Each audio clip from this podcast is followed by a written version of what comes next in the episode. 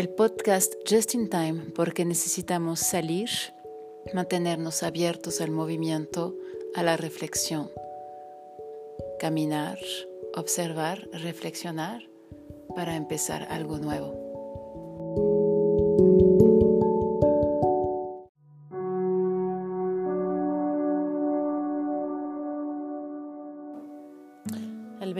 22 de enero del 2022, el maestro Thich Nhat Hanh dejó el cuerpo. Nos deja una obra generosa, marcada por la práctica disciplinada del amor incondicional, por el compartir ilimitado de la sabiduría. Ha sido identificado muchas veces como el maestro que ha actualizado, modernizado las técnicas de la presencia plena, llamada mindfulness en Europa y en el mundo.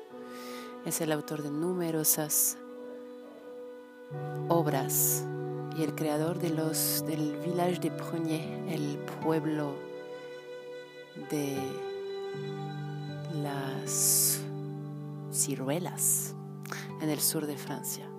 Thich Hanh me ha inspirado enormemente desde hace muchos años y cuando me enteré que había muerto el 22 de enero del 2022, pensé que era una muy buena cifra, muy buen número para partir. Como apoyo al pueblo de las ciruelas, de los ciruelos, recibí esta carta en la noche del 21 de enero aquí en México y dice, querida comunidad bien amada, es con profunda inspiración que anunciamos el deceso de nuestro bien amado Thich Nhat Hanh a las a la 1.30 de la mañana, el 22 de enero del 2022, en el templo Tu Hiu, a Hue, en Vietnam, a la edad de 95 años. Tai ha sido el maestro el más extraordinario, cuya paz, tierna compasión, brillante sabiduría han tocado la vida de millones de personas. Que lo hayamos encontrado en retiros, conferencias públicas o a través de sus libros y su enseñanza en línea, o simplemente a través de la historia de su vida increíble, podemos ver que Tai ha sido un veritable bodhisattva, una inmensa fuerza de paz y de curación en el mundo. Tai ha sido un revolucionario, un renovador del budismo sin jamás diluir nada y profundizando siempre más en las raíces del budismo para así hacer salir y salir al mundo, resonar en el mundo su radiación auténtica. Tai ha abierto una nueva vía del budismo comprometido y aplicado para todos nosotros y nosotras, la vía de las cinco, los cinco entrenamientos a la plena conciencia y los 14 entrenamientos a la plena conciencia del orden del interser. Como diría Tai, porque hemos visto el camino, no tenemos nada que temer.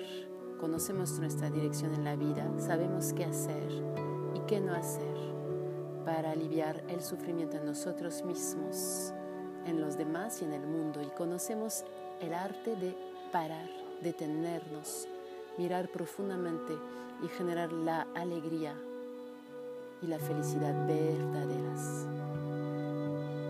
Es ahora el momento de regresar a nuestra respiración, a nuestra caminata consciente para generar la energía de paz, de compasión, de gratitud para ofrecer a nuestro Maestro bien amado. Es un momento para refugiarnos cerca de nuestros amigos espirituales, de nuestra sangha y nuestras comunidades locales. Y la carta termina con un enlace para observar y participar virtualmente a las ceremonias que van a durar ocho días a partir del sábado 22 de enero. A mí me toca en especial porque Thich Nhat Hanh, a Thich Hanh lo conocí muy al inicio de mi camino espiritual cuando empecé a meditar en silencio. Y sus textos, sus conferencias, sus intervenciones son de lo más bello que existe. Así que vamos a dedicar varios episodios del podcast Just in Time a regresar a los textos de Thich Nhat su enseñanza yo la integro lo más que pueda en mi propio camino, en mi propia enseñanza incluso, francés sobre todo y en español.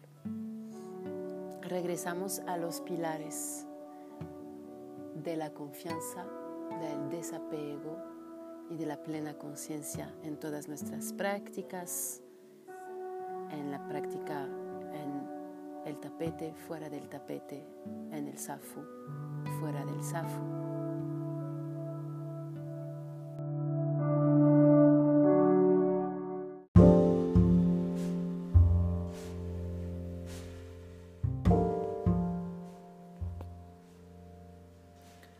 Pájaro en la jaula, en la primavera, sabe muy bien que hay algo para lo cual serviría. Siente fuertemente que hay algo que hacer, pero no lo puede hacer. ¿Qué es? No lo recuerda bien. Después tiene ideas vagas y se dice, los otros hacen sus nidos y tienen sus hijos y crían la nidada. Después se golpea el cráneo contra los barrotes de la jaula la jaula sigue allí y el pájaro vive loco de dolor. Mira qué aragán, dice un pájaro que pasa, una especie de rentista. Sin embargo, el prisionero vive y no muere.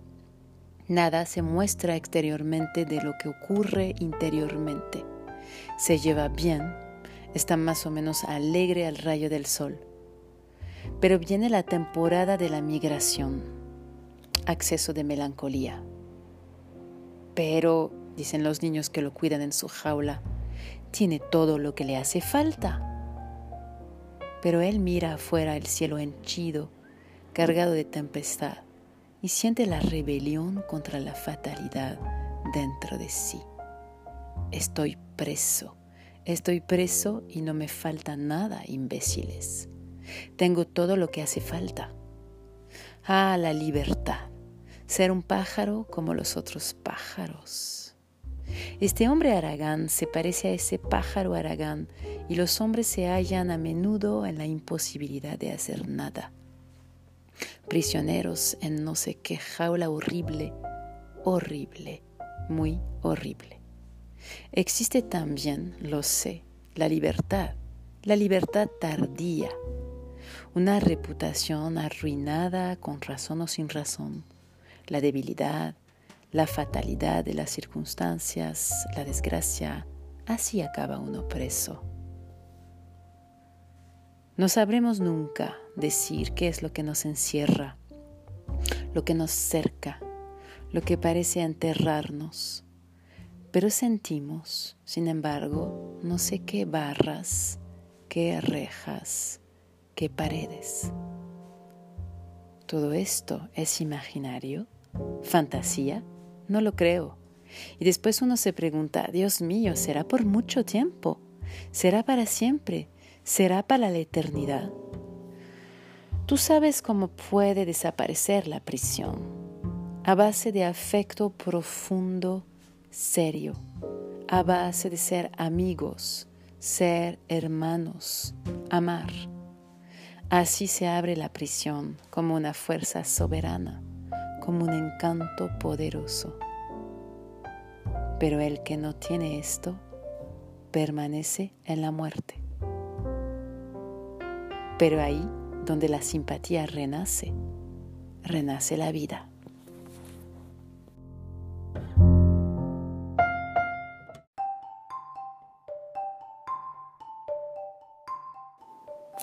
Este es el podcast Just in Time para que podamos intercambiar. Tenemos la página de Facebook, podemos eh, también intercambiar con el correo electrónico y también en la app eh, de Just in Time, de Viñasa Yoga Just in Time en Wix. Puedes mandarnos tus mensajes, haz tus sugerencias, preguntas, comentarios para que te vayamos respondiendo. También eh, está la posibilidad de dejar un mensaje vocal en el mismo podcast te podemos mandar el link para que nos dejes un mensaje vocal. Nos vemos pronto.